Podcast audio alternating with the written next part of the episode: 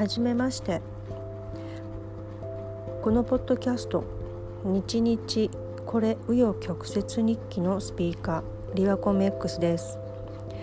この番組は声のブログのようなものです、まあ、生きていると日々いろんなことがありますが毎回一つテーマを決めて軽くえ決して深くではなく軽く語ってみようと思っています。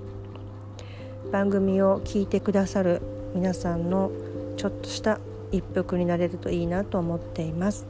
え気軽にお付き合いください。ではよろしくお願いいたします。